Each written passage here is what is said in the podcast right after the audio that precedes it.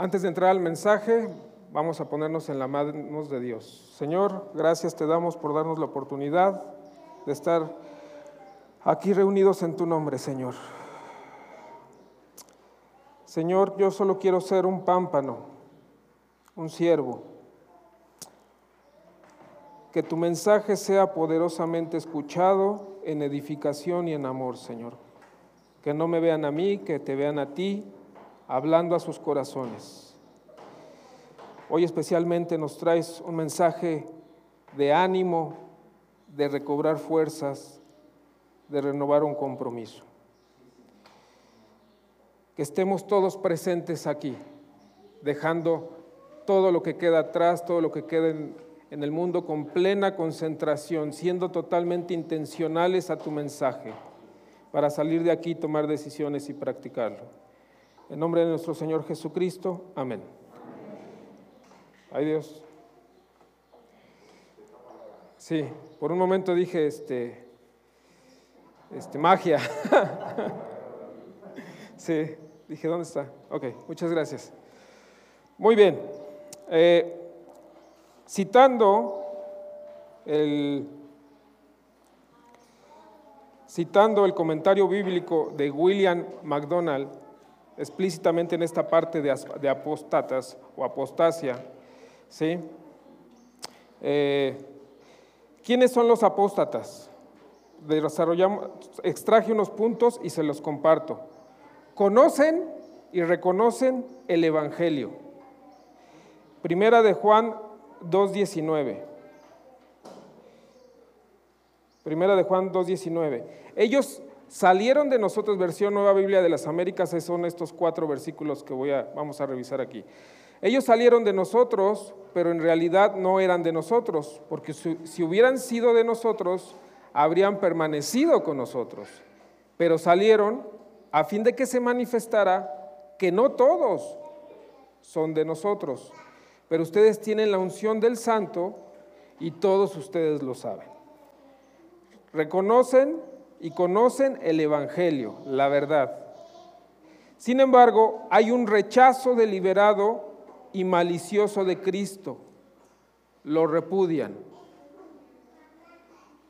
No es, el no es un negligente descuido, no es, eh, ahorita lo vamos a ver más adelante, no es el perezoso o el que descuida sus, eh, sus obligaciones cristianas, ser hijo de Dios, sus responsabilidades. ¿sí? No es aquel que ha caído y, se puede reconciliar. ¿sí? No es el, tampoco es el no creyente. ¿sí? Es, si vamos a Apocalipsis, dice, Apocalipsis 3:20 dice, yo estoy a la puerta y llamo. Si alguien oye mi voz y abre la puerta, entraré a él y cenaré con él y él conmigo. Habrá comunión con el Señor ese, ese que le abrió la puerta al Señor queda sellado para siempre. Ese no es. ¿Sí? Es decir, hay un nacido de nuevo, un nacido de nuevo que es no carnal, no carnal. Y hay otro que no es, es un no nacido de nuevo, y ese es carnal. Entonces, el nacido de nuevo, ¿sí? Ah, lo vamos a ver más adelante, estoy dando la estructura, hay maduro e inmaduro, o débil en la fe. Pero en la parte de no nacido de nuevo, ¿sí? Cristo toca la puerta, Cristo toca la puerta, así como tocó conmigo, así como tocó con Charlie, con Jerry, con el tocayo, con Errol, con Kemish, tocar. Cristo estuvo tocando hasta que le recibimos y tuvimos comunión con Él. ¿Sí? El no nacido de nuevo, que todavía ha, rechazado varias veces a Cristo, ¿sí? ese no es apóstata, no se confunda, no es apóstata. ¿sí? Sigamos adelante. El apóstata hay una reconocida y positiva traición se une a las fuerzas hostiles que lanzan al ridículo a Jesús en su persona y su obra. Repito nuevamente, hay una positiva traición, se une a las fuerzas hostiles y lanza al ridículo a la persona de Jesús y su obra. ¿Sí? No es aquel que recae espiritualmente, que tiene una caída espiritual. ¿Sí? Ese es creyente. Si vamos a primera de Juan 1.9 dice, si confesamos nuestros pecados, Él es fiel y justo para perdonar los pecados y para limpiarnos de toda maldad. Entonces, no es el que cae. El apóstata jamás le abrió la puerta a Cristo. estuvo con la iglesia, lo menciona Juan, Juan en su iglesia los identificó, ¿sí? El autor de Hebreos los identificó en su iglesia, ¿sí? no recibió a Cristo, conoció el Evangelio, conoció el sacrificio de Cristo, pero jamás le abrió la puerta, jamás lo reconoció como su Señor y Salvador personal. ¿Queda claro? Perfecto, vamos a avanzar. Eh, como mero comentario, los gnósticos tienen, los gnósticos en el cristianismo rechazan, rechazan el sacrificio de Cristo. Es decir, no reconocen a Cristo como su Salvador, sino eh, ellos buscan a través del conocimiento interno la divinidad, lo que es, lo que se puede considerar como apostasía. Dicen, sálvate a ti mismo. ¿Ok? Porque conocen, conocieron los cristianos este, que se volvieron gnósticos. Esto, este, eh, nota al pie, del curso de Chacho de las, este, ¿cómo se llamaba el curso? De las teología, exactamente. Perfecto, vamos a seguir adelante. Eh, entonces, el maduro, ¿sí? El maduro es el ejercitado. Y alguien que hace ejercicio, ¿sí? Es esforzado. Entonces, vayamos a nuestra porción que nos corresponde, terminando con la introducción. Vamos a, de lleno a, a la porción que nos corresponde. Voy a utilizar la nueva traducción viviente. Hebreos 6:9. Queridos amigos, aunque hablamos de este modo, no creemos que esto se aplica a ustedes. ¿De quién está hablando? De los creyentes de la iglesia. Versículos anteriores, Pablo el domingo habló el autor de Hebreos se refería a ellos, a los apóstatas. Ahora está hablando de los creyentes de la iglesia. Queridos amigos, aunque hablamos de este modo, no creemos que esto se aplica a ustedes. Estamos convencidos de que ustedes están destinados para cosas mejores, las cuales vienen con la salvación. Pues Dios no es injusto, no olvidará con cuánto esfuerzo han trabajado para Él y cómo han demostrado su amor por Él sirviendo a otros creyentes como todavía lo hacen. Nuestro gran deseo es que sigan amando a los demás mientras tengan vida para asegurarse de que lo que esperan se hará realidad. Entonces no se volverán torpes ni indiferentes espiritualmente. La nueva Biblia de las Américas dice, no sean perezosos. Torpes ni indiferentes espiritualmente, versión Biblia, Nueva Biblia de las Américas, perezosos, sino, sino en cambio, en cambio seguirán el ejemplo de quienes, gracias a su fe y perseverancia, heredarán las promesas de Dios. Y después viene la parte, las promesas de Dios traen esperanza. Lo voy a leer todo y después vamos a ir parte por parte. Por ejemplo, estaba la promesa que Dios le hizo a Abraham como no existía nadie superior a Dios por quien jurar, Dios juró por su propio nombre, diciendo, ciertamente te bendeciré y multiplicaré tu descendencia hasta que sea incontable. Entonces Abraham esperó con paciencia y recibió lo que Dios le había prometido. Ahora bien, cuando las personas hacen un juramento, invocan a alguien superior a ellas para obligarse a cumplirlo. Y no cabe ninguna duda de que ese juramento conlleva una obligación. Dios también se comprometió mediante un juramento para que los que recibieran la promesa pudieran estar totalmente seguros, totalmente seguros de que Él jamás cambiaría de parecer. Así que Dios ha hecho ambas cosas, la promesa y el juramento. Estas dos cosas no pueden cambiar porque es imposible que Dios mienta. Por tanto, los que hemos acudido a Él en busca de refugio podemos estar bien confiados, aferrándonos a la esperanza que está delante de nosotros. Esta esperanza es un ancla firme, confiable para el alma. Nos conduce a través de la cortina al santuario interior de Dios. Jesús ya entró allí por nosotros. ¿Cuál es la cortina al santuario interior de Dios? Dentro del velo. Lugar santo y lugar santísimo. Jesús ya entró, por, entró allí por nosotros. Él ha llegado a ser nuestro eterno sumo sacerdote, según el orden de Melquisedec.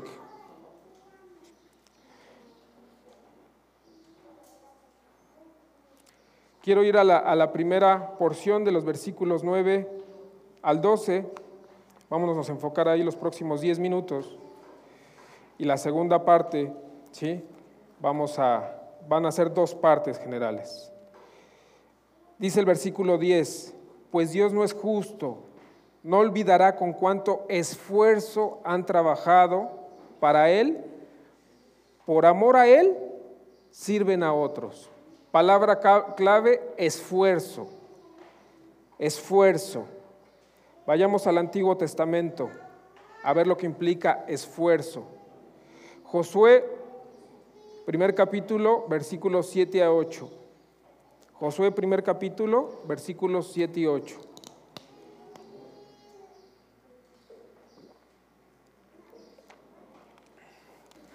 Dice, solamente esfuérzate y sé muy valiente para cuidar de hacer conforme a toda la ley que mi siervo Moisés te mandó. No te apartes de ella ni a diestra ni a siniestra, para que seas prosperado en todas las cosas que emprendas. Nunca se apartará de tu boca este libro de la ley, sino que de día y de noche meditarás en él, para que guardes y hagas conforme a todo lo que en él está escrito porque entonces harás prosperar tu camino y todo te saldrá bien. Todas las implicaciones de esfuerzo, valentía, cuidar, que no se aparte sus mandamientos de mi boca, que no me aparte yo ni a diestra ni a siniestra, meditar en él de día y de noche, esfuerzo. Versículo, siguiente versículo, segunda de Timoteo 2.1, segunda de Timoteo 2.1. Tú pues, hijo mío, esfuérzate en la gracia que es en Cristo Jesús. La gracia pide, exige un esfuerzo. Esfuérzate en la gracia. Entonces se abre el preámbulo a que la gracia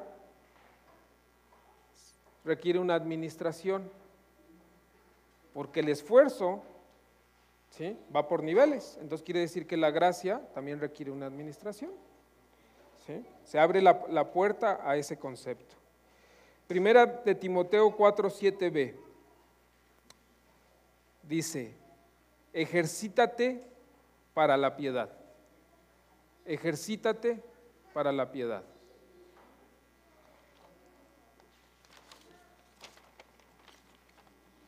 esfuerzo, ejercítate. Voy a utilizar ciertas analogías. Quiero que se queden con esto. Eh, ¿Cómo se llama la chica que ganó eh, de, República Dominicana, que la mandaron ahí, que levantó su Biblia en las Olimpiadas? Este, si es de República Dominicana. Bueno, acabamos de ver las Olimpiadas, ¿sí? Tokio estuvieron muy buenas. Vimos la prueba más, más demandante o la de excelencia del atletismo, que son los 100 metros planos. La gracia implica, imagínese que tú estás ahí, listo para correr, después de entrenar X cantidad de años, 10, 20, 30 años, listo para salir, y de repente para la competencia. Y entra Jesús el Salvador, y te dice, silencio, ten la medalla de oro. Ya ganaste. Tienes victoria. En Cristo tenemos victoria. Ya ganaste. ¿Sí? Pero eso no implica que no te esfuerces. Tienes tenemos la, la vida asegurada con Él en la eternidad. Ese fue, ese fue lo que pasó cuando aceptamos a Cristo como Salvador y como Hijo de Dios. Pero eso no implica que no te esfuerces. Él pide de tu esfuerzo, de tu trabajo, de tu dedicación, de tu disciplina.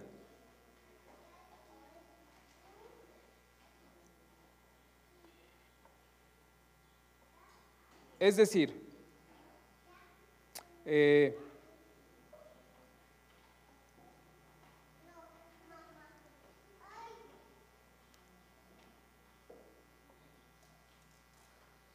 es decir, que la fe, es decir, y nos lleva a la siguiente reflexión, y pudiéramos pensar, a ver, a mí me enseñaron, me disipularon que la gracia es un don de Dios y yo lo acepto. Pero no requiere que me lo gane por méritos. podríamos tener esta reflexión cuando acabamos de escuchar el esfuerzo. No es por méritos, ni por obras. Los méritos, el mérito y la gloria es de Cristo, pero sí pide nuestro trabajo, por amor a Él exige que nos esforcemos, que, corramos la carrera, a pesar de que ya tenemos la victoria y la medalla, que corramos la carrera al máximo, al máximo de nuestro esfuerzo, al máximo de nuestra dedicación, que seamos mejores, que afrontemos el reto del llamado de crecimiento de Cristo. Pide lo mejor de nosotros.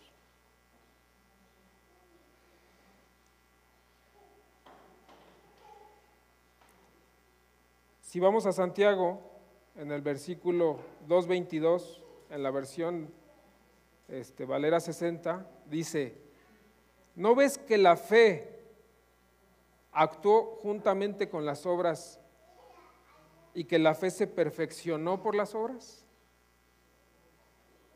Es decir, entro en un círculo, en un ciclo.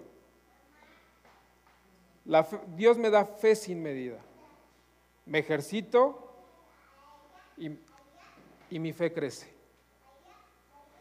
Me ejercito y mi fe crece. Me ejercito y mi fe crece. ¿La salvación es por obras? No. Pero Dios me pide que me ejercite en la gracia que me esfuerce. Vayamos al segundo punto.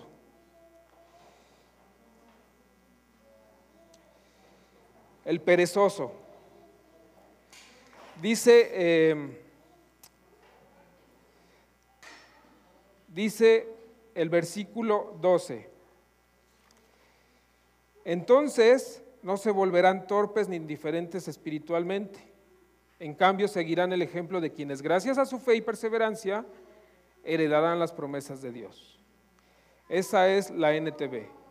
La Nueva Biblia de las Américas dice, no sean perezosos. No sean perezosos igual a no sean torpes ni indiferentes espiritualmente. Si vamos a Proverbios 21, 25, Proverbios 21, 25, dice, los siguientes cuatro van a ser Nueva Biblia de las Américas. Proverbios 21, 25. El deseo del perezoso lo mata porque sus manos rehusan trabajar. El perezoso tiene el deseo de servir al Señor. Quiere. Pero ¿sabes qué? No se disciplina. no se quiere esforzar. Y aparte, Proverbios 26, 13, NTV. Proverbios 26, 13, NTV. El perezoso afirma, hay un león en el camino. Ahorita mencionaron a león, ¿no? Por allá anda suelto.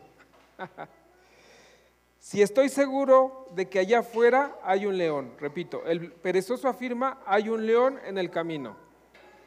Si estoy seguro de que allá afuera hay un león. El perezoso exagera los pretextos. Pone, tiene, tiene una capacidad para justificarse, hacer eh, un laberinto de, no, es que no puedo porque, este, pues es que el, trabajo y está muy exigente y, y, pues es que si no, no hay de comer y es que pues luego tengo que, este, no vi a la familia en toda la semana, pues tengo que pasar el fin de semana con ellos, el domingo. Entonces, pues no es, yo creo que eso del servicio no es para mí.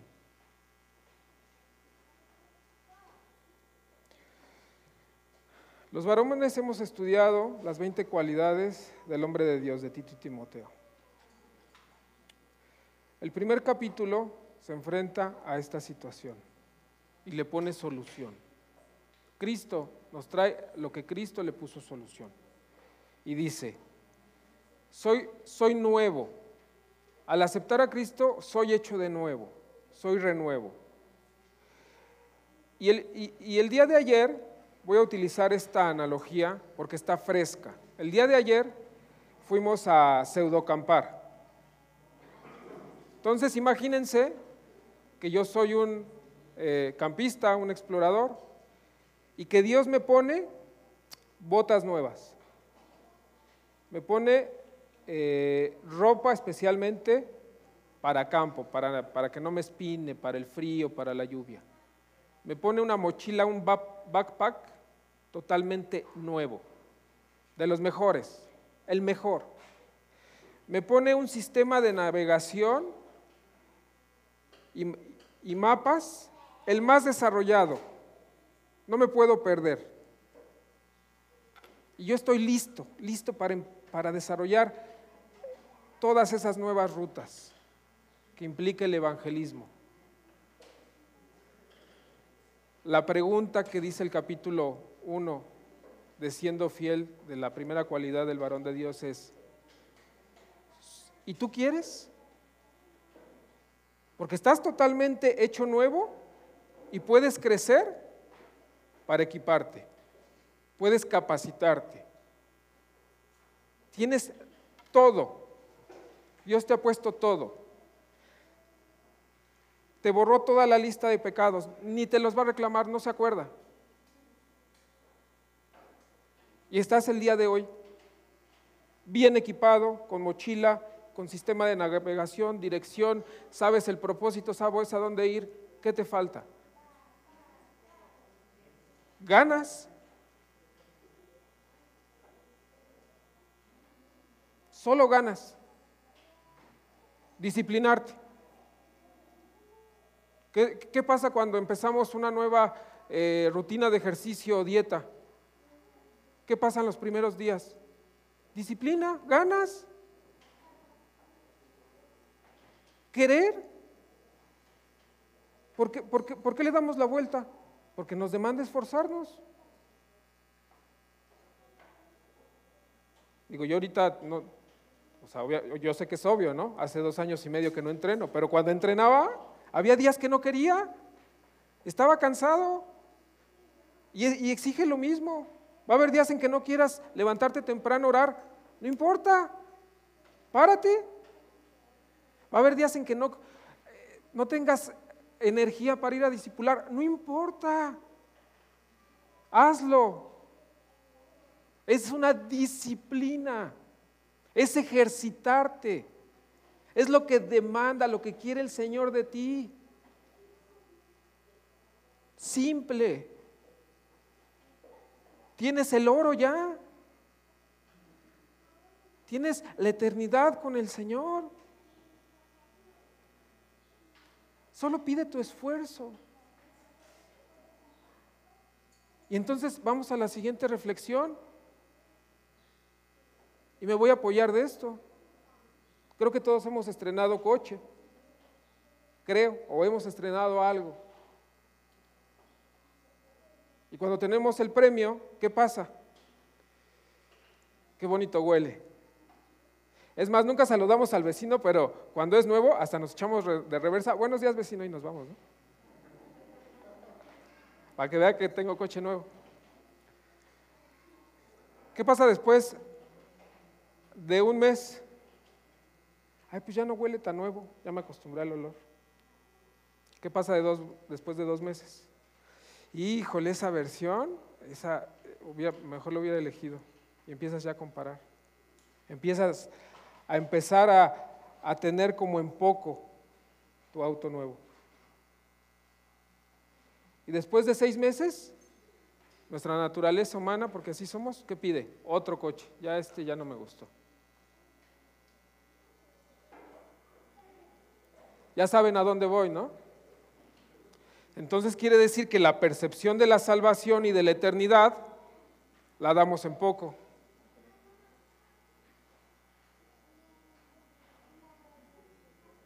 La, pisoteamos. Es una cuestión de percepción, es una cuestión de ejercitarte todos los días y reconocer lo que el Señor te perdonó, me perdonó, tenerlo claro, tenerlo presente todos los días, porque eso me va a llevar a continuar la disciplina.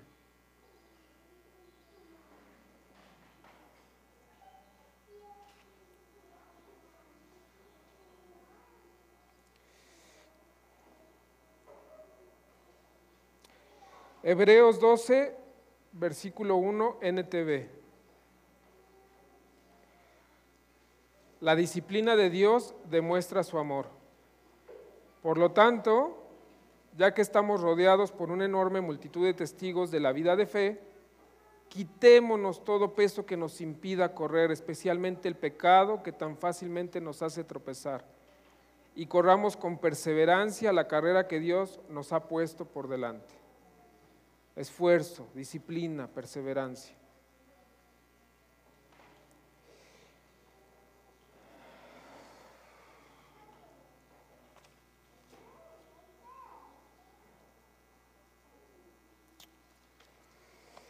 Vamos a la segunda porción de nuestro texto de estudio.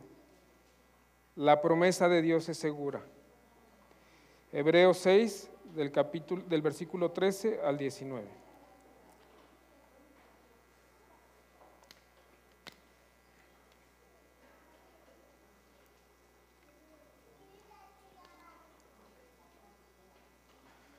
Pues cuando Dios hizo la promesa a Abraham, no pudiendo jurar por uno mayor, juró por él mismo. Ay, perdón, perdón.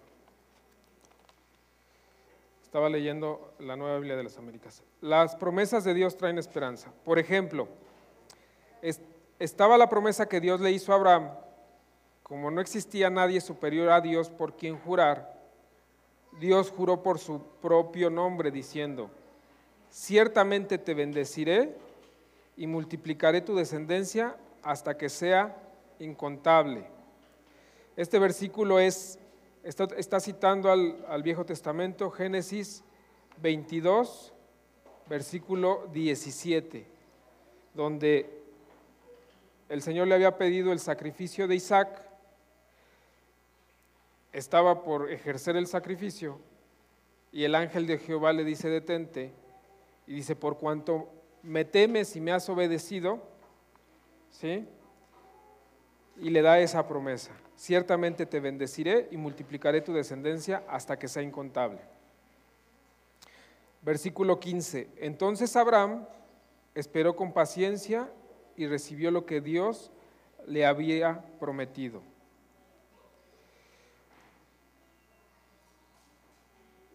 La iglesia de Cristo, ese es otro tema de predicación, pero la iglesia de Cristo somos injertados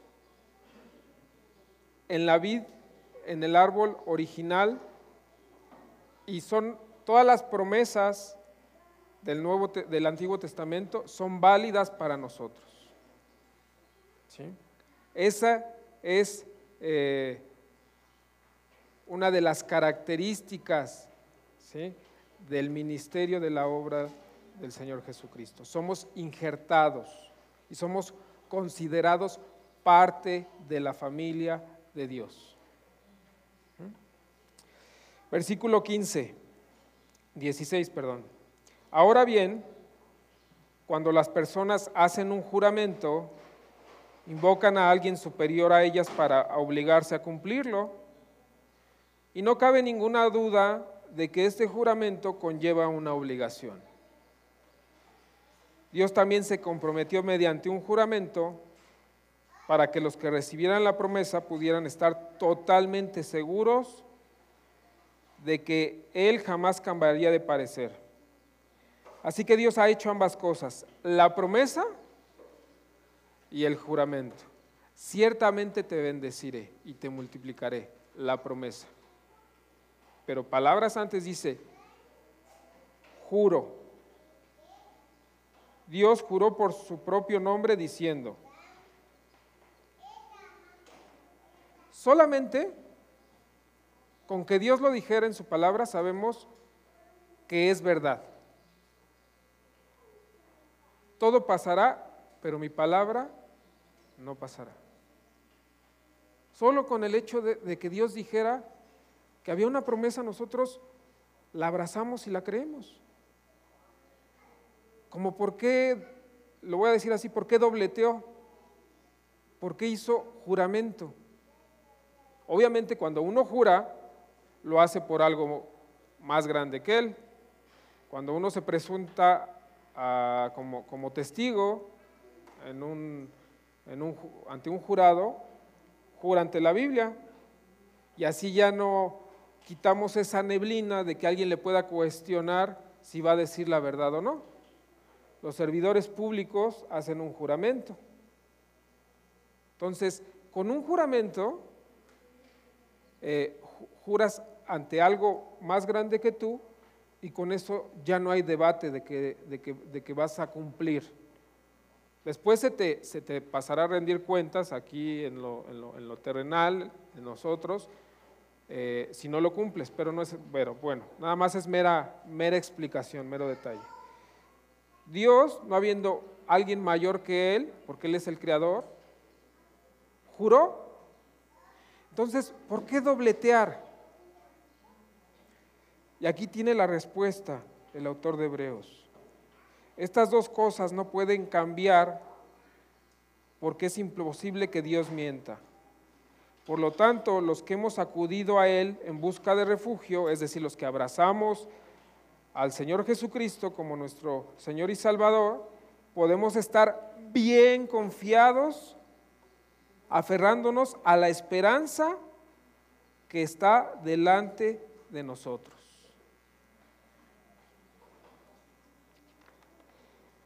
Dice la nueva Biblia de las Américas, asirnos de la esperanza puesta delante de nosotros. Y viene una anotación, fortísimo. Es decir, al hacer la promesa y el juramento a Abraham, el Señor quería que nos sintiéramos 100% confiados, sin ninguna duda, sin ningún desliz, que no haya duda a nada de que cumplirá su promesa. Y a través de nuestro Señor Jesucristo somos injertados a través de todas esas promesas que le ha hecho al pueblo de Israel. No debería de ser suficiente motivación la vida eterna con el Señor Jesucristo para esforzarnos, ejercitarnos. Vamos a poner este contexto, porque yo sé que es un tanto, eh, nuestra mente nuestra condición de ser humano nos limita y hay que reconocer esa parte. Yo quiero hoy hacer un ejercicio simple, sencillo, para que consideremos, midamos, tratemos de medir, hagamos una aproximación muy, muy eh, simple de medir la eternidad. Y lo, vamos, lo, voy a, lo voy a hacer con este ejercicio porque realmente cuando el Señor llega a mi vida, yo me enamoro y creo que todos nos enamoramos del Señor. Pero conforme vamos caminando, este concepto de la eternidad no necesariamente causa gozo desde el principio, porque no lo entendemos. Pero si nos ponemos, ¿cuál es, el tema? Que no hemos puesto, no hemos dedicado tiempo a pensar un, lunes, un martes en la mañana, o cuando nos vamos a dormir, o cuando estamos comiendo, o cuando estamos en el trabajo, no tenemos bien presente, tal vez pudiera pasar, qué es la eternidad. ¿De qué, ¿De qué, dimensiones estamos hablando? Y voy a hacer un pequeño ejercicio. A ver, espero que nos ayude. Lo que me lo puso el Espíritu Santo en mi corazón. La tierra tiene un diámetro aproximadamente de 12 mil kilómetros, diámetro, y una circunferencia por el Ecuador de 40 mil kilómetros. Si yo intentara nadar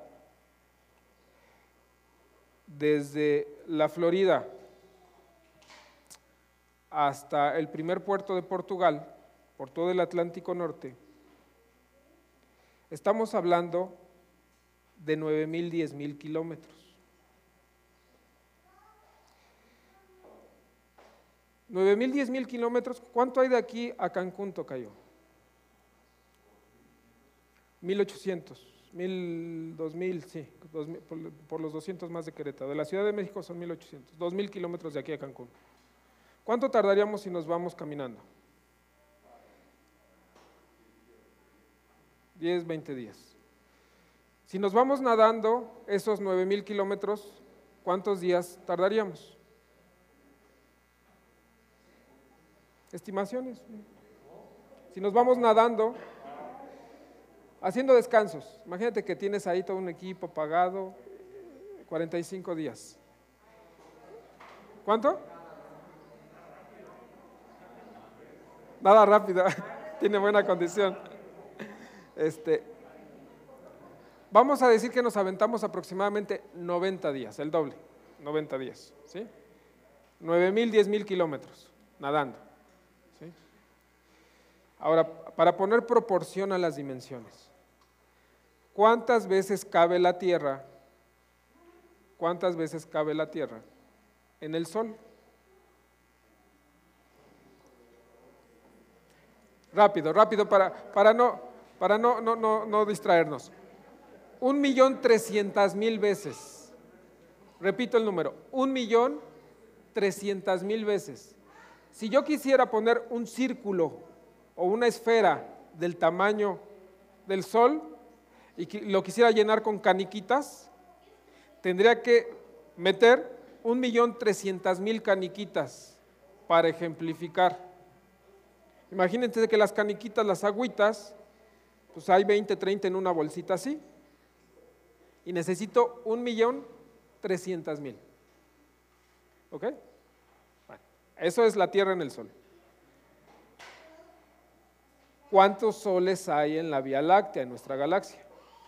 ¿Cuántas estrellas como el Sol? Vamos a decir que todas son del, mismo tamaño. El, Sol es una estrella eh, mediana, mediana chiquita. Hay más grandes y todo ese rollo, pero vamos a asumir que todas son igual. ¿Cuántas estrellas hay en la Vía Láctea? ¿Cuántos soles hay en la Vía Láctea? ¿No? Ahí les va el número. Aproximadamente 100 mil millones de soles en la Vía Láctea. 100 mil millones de soles. Estamos viendo la proporción de lo que yo me tardé, ¿sí? No, no nos perdamos. Lo que yo me tardo en ir de aquí a Cancún. En nadar de la Florida al primer puerto de Portugal. Después, 1.300.000 tierras en el Sol. Después, 100 mil millones de soles solo en la Vía Láctea. La Vía Láctea es una, galaxia. ¿Cuántas galaxias se, se calculan hay en el universo?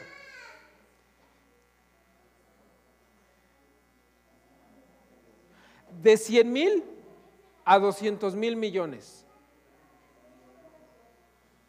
De 100 mil a 200 mil millones. Multipliquen 100 mil millones de soles por 100 mil millones de galaxias.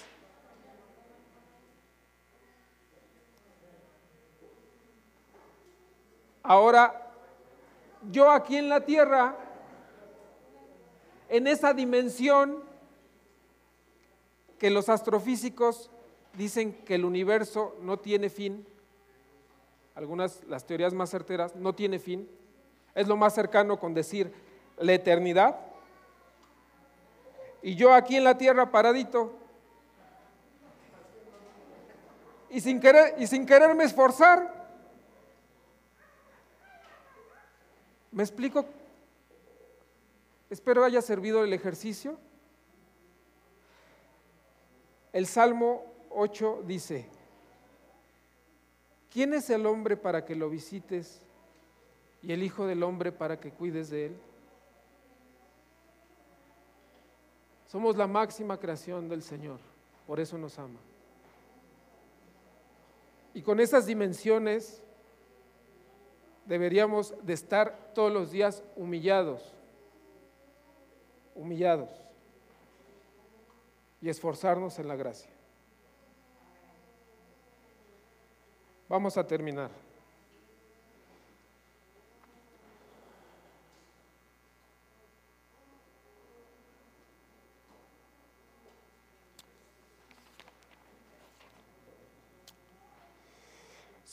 Vamos a Primera de Pedro capítulo 4, Primera de Pedro capítulo 4, en la Reina Valera 60.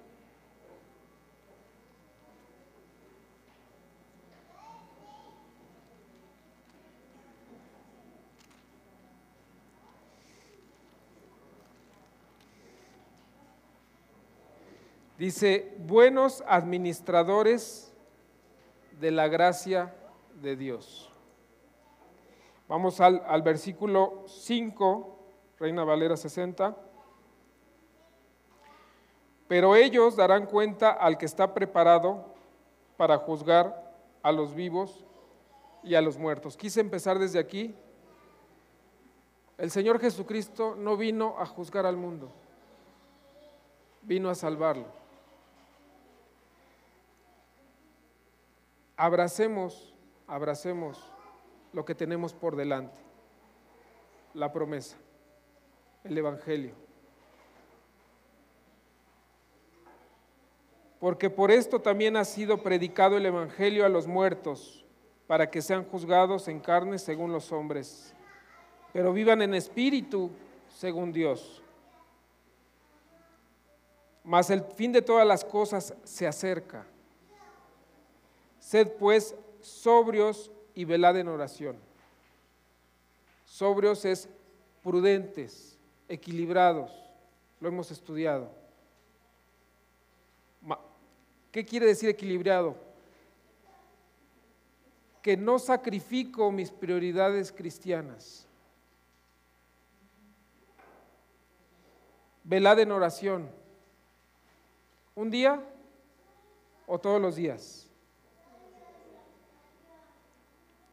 Y ante todo tener entre vosotros ferviente amor, porque el amor cubrirá multitud de pecados.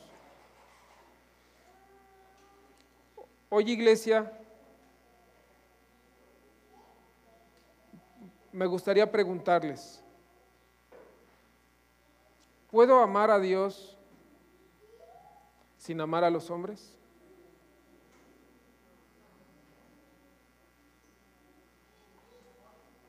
Es una pregunta que me gustaría que se, que se contestaran en la intimidad esta semana. ¿Puedo amar a Dios sin amar a su creación, sin amar a los hombres, llámese creyentes y no creyentes, a mi prójimo, a mi hermano? Primera de Juan dice que el que conoce el, el amor de Dios y no ayuda a su hermano, miente. Miente.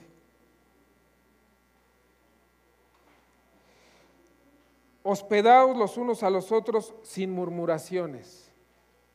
Hospedaos.